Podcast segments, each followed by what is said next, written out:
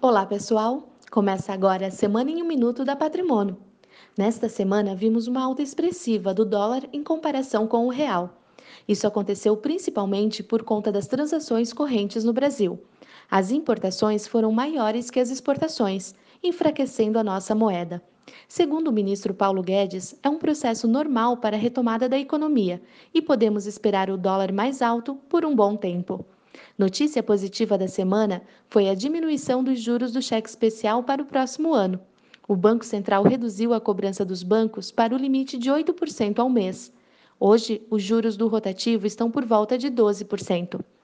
Lá fora, Donald Trump sancionou uma lei que apoia os manifestantes em Hong Kong, fazendo voltar as tensões comerciais com a China, que é contra as manifestações.